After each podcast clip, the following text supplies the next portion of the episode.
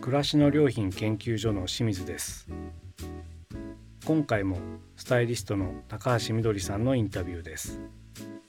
前回はお茶のある暮らしのお話でした。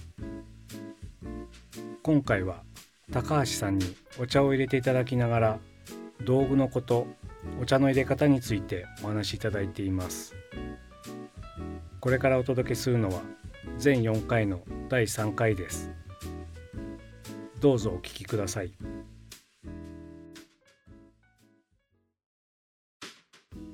次はあの、はい。どういった道具を使われているかをお聞きしたいんですがよろしいでしょうか、じゃあまずあの私が普段お茶を準備している風景を見ていただいて、はい。ということなのでとりあえずは朝と一緒で、はい。お湯をカチャッと今つけてくるのでちょっと待ってくださいねありがとうございます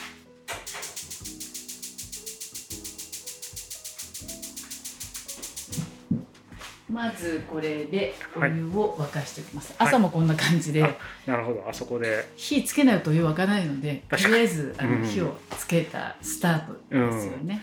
カチカチカチって音がいいですねそうですね。まああのこれで用意して、まあうんこれあのたまたま鉄瓶なんですけどそれもくどいようによく本にも書いてるんですけど、うんはい。お茶好きで鉄瓶って言うと、あ鉄瓶で沸かすお湯は美味しいですねやっぱり。凝ってらっしゃるって思われるんですけど、うんこれあのたまたま鉄瓶が残っただけであ あの今までいろんな夜間を使ってきて、うんやっぱり鉄瓶だったっていうことですね。残ったのが鉄瓶だったって、う。んうん。今までちょっと空炊きとか いろいろうっかり忘れるタイプなのであそれで空炊きしたりとか。であとはタイマーかけといたら PP ケトルにした時代もあるんですけどうん。PP ケトルはうるさくてやっぱり嫌で。ー なるほでタイマーかけるんだけど、タイマー分かったって思いながらその後また違うことやっちゃったりして。ど はいそしたらあの結局空炊きしたことによってすごく素敵なデザインの夜間のうん。なんか手が溶けちゃったり、あー蓋がみたいなことがあって、あそその時にあ盛岡に行った時に買った鉄瓶あったなと思って、うん。鉄瓶が使い始めたら鉄瓶溶けないので、そうです本当にね一ありがたい番丈夫な。はい、でたまたま本当にかつて4個か5個あったうん。夜間が今鉄瓶様が一人、はい、生き残ったというか。生き残っていただいてなおかつやっぱりその左右も朝ちょっと飲む時に、やっぱ美味しいかなってあやっぱり思えてうん。あのだから鉄瓶をあの盛岡に行ったから土産で買ったけれども、やっぱりそれなりのことはあったっていうのはうん。これも体感して分かりました。いわゆはい。る南部鉄で作った南部鉄そうですね。うん。だからあのでもだお茶入れるのに鉄瓶じゃなきゃいけないとまで私は本当は思ってないっていうことを言いたかっただけで、あの夜間で沸かしてくださいと思いますけど、たまたまうちは今鉄瓶でありがたくもうこれをずっと一生分で使っていくだろうなという、ちなみにどのぐらい使ってらっしゃるんですか？これですか、うん。もう20年以上使ってそんなに？ええ丈夫ですね。丈夫ですよ。で、うん。あのちょっと最初サビを赤サビみたいなのが出ちゃったけれども、まあ、うちの夫に言わせるとそれ番茶とかそういうお茶で、あの炊いてそれで入れておくとサビが止まるって言われてあとサビ臭さ。はい。そんなことを12度やってきたらもうすこぶる丈夫な鉄瓶でまあでもあの実際の作られた方が見たらこんなひどい使い方してっていうありさまかもしれないけどとりあえず味に支障はないので、はい、そっかそうですね。サビは出ちゃいますもんね。そうですね。赤サビとか、うん。だけどやっぱりあのものの本にも書いてあったような気がします、うん。番茶とかそういうもので一回煮出すと。番茶で、はい。え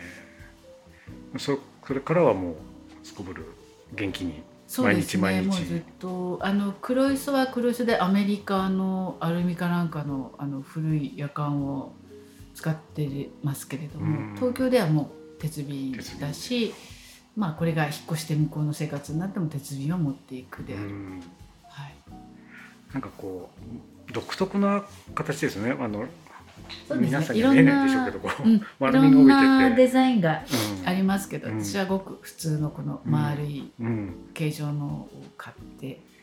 なんかずっと使ってます。鉄瓶っていうとあのイメージっていうそうですよね。形ですよね。最近だとちょっと長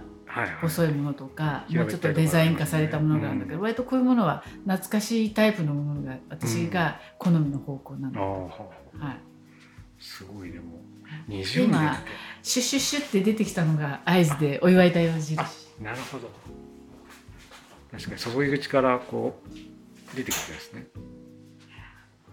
じゃあ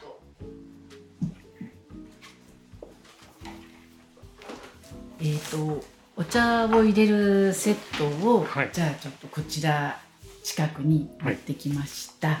それで本当はシュンシュンシュンと沸いたお湯も持ってくるんだけど、うん。じゃあこれが今セットなんですね。はい。これ一つ一つお聞きしてもいいですか？はい。はい。えーまず私はお茶を入れる時にはこのお盆をすごく重宝していて、お煎茶入れる時にやっぱり必要なものってまず急須があるじゃないですか。はい急須が必要だし、まあ茶葉ですよね。うん茶葉を入れてある、えー、と茶缶があります。そして、えー、とちょっとお湯の温度を冷ましたり、いろいろと湯こぼしに使うのには何でもいいんだけれども、私はたまたま片口を使ってます。ん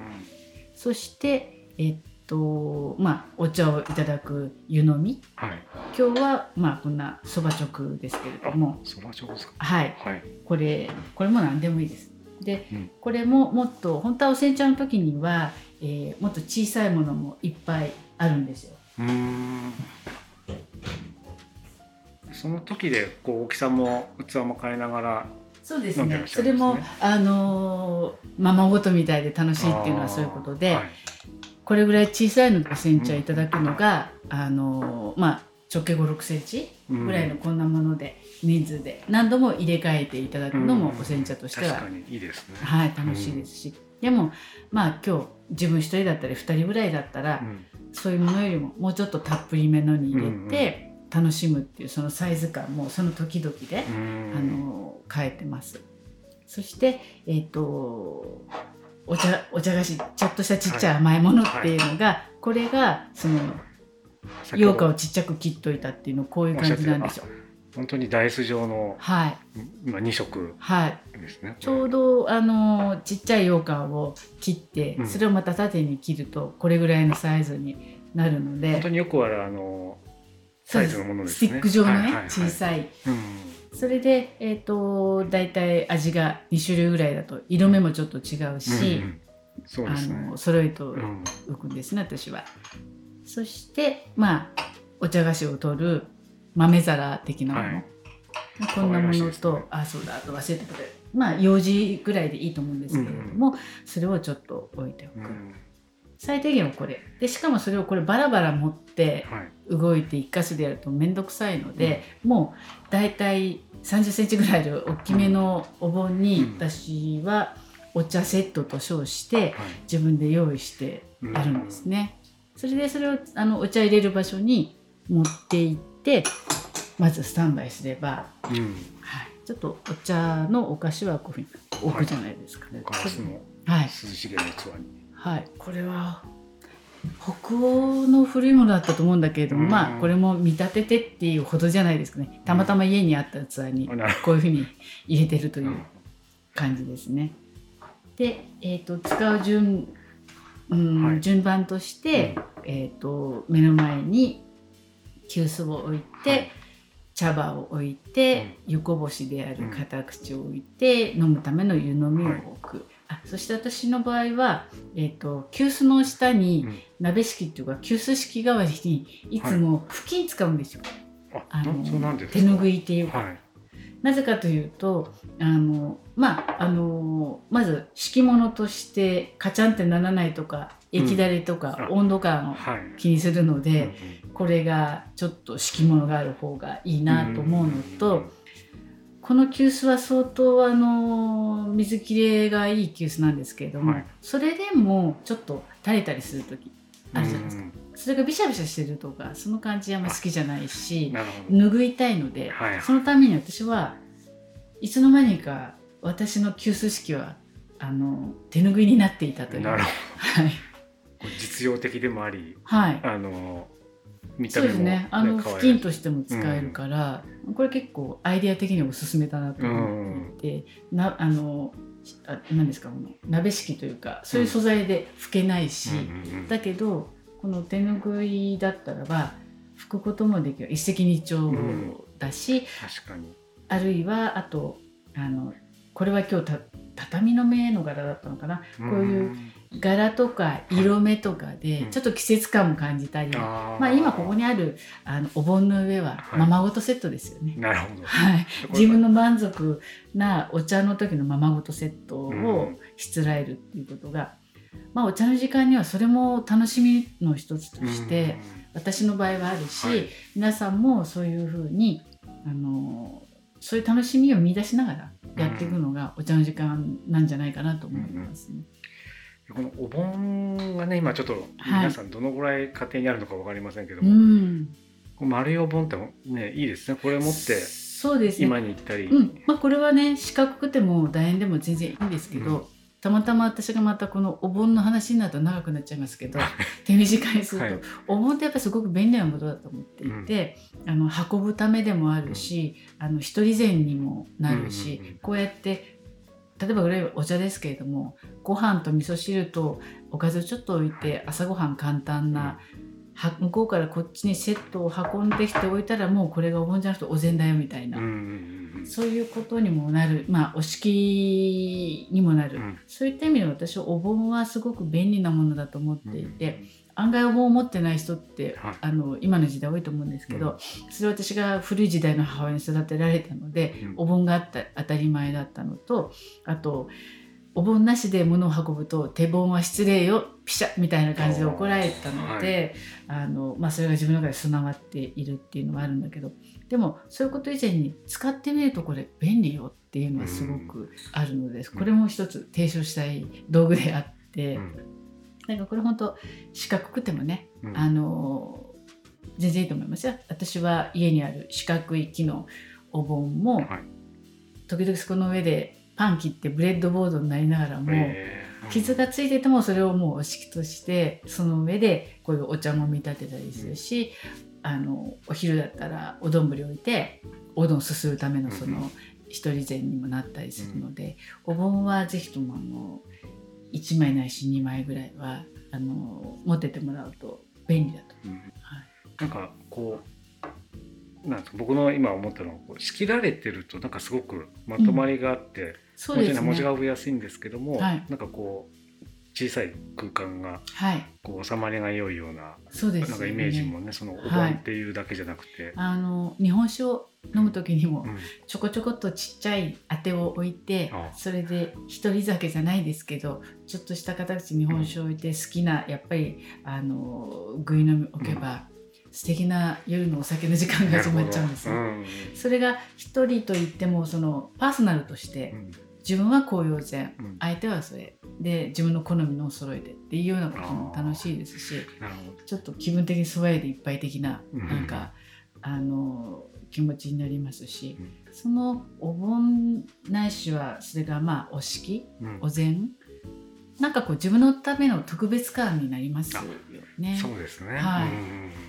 なんかちょっと安心するような。はいはい、わかります。はい。それも私はすごくお盆に対しては、うん、あの皆さんにお茶同様にお盆をお持ちなさいねっていうのはやっぱ思いますね。道具の収まりもいいですもんね。そのまま置いといて出し,、出しにするっていうのもできますし。はい、はい、収まりもいい。あの本当運んでそのまますぐ始められるみたいなことなの。で、うん、スタート台としてはお茶の時にまずお盆の上に、うん、あの必要な道具を揃えましょうっていうのがありますね。急須と茶缶と、はい、あの飲むための、これなんでしたっけ？この湯冷ましのそうですね。湯冷ましだったりこぼしだったりするための片口、うん、で私今ちょっとまた問いに行きますけど忘れちゃった。あの茶缶何かでその、はい、よくお茶を昔この茶缶の蓋に、はい、茶葉をちょんちょんちょんってやったりして入れてるふりはあるんですけど、それはあのその時教えていただいたお茶の先生がおっしゃってたんだけど、結構それって分かってそうで分かんないから、うん、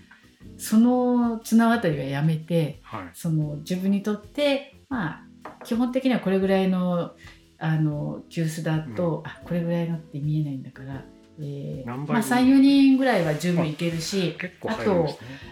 この結局煎茶っていうのは順繰りに入れてくから別にこれで3人分取れるよって話じゃなくて。うんあのシェアして分けていくから何人でも入れようと思ったら入れられるんですけれども、まあごくごく普通のサイズの急須であれば茶葉を 8g ぐらいでいいって教わったと思うんですね。でもその 8g がそれこそその測るわけじゃなくて、はい、自分にとって 8g を1回覚えとけば、うん、うちのこのスプーンの一さじが 8g だなって覚えれば、うんはい、その、えー、お茶の先生に言わせるとカレースプーンあるでしょ？カレースプーンに1杯ぐらいが 8g なんですよ。覚えておいてくださいって言われましたけどあの私はだからその 8g 感は自分の中ではあるので、うん、それで入れてやってますけれども。最初分かんなかったら自分のうちの 8g1 回測って、はい、これ 8g なんだなっていうのを覚えておくことは必要だと思うし、それが回数重ねるとそんなことじゃなくても分かるんでしょうけど、う失敗したくなかったら覚えておくっていうのがいいかもしれないですね。4はい、3倍ぐらいだったら 8g っていうのが、まあ、一つの数字的な目安としてはあるって聞いてますね。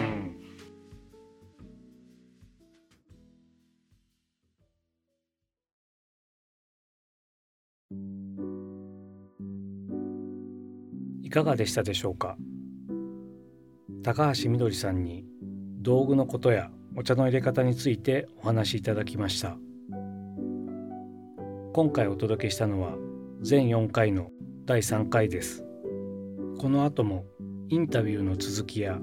その他の番組もお楽しみいただければと思います。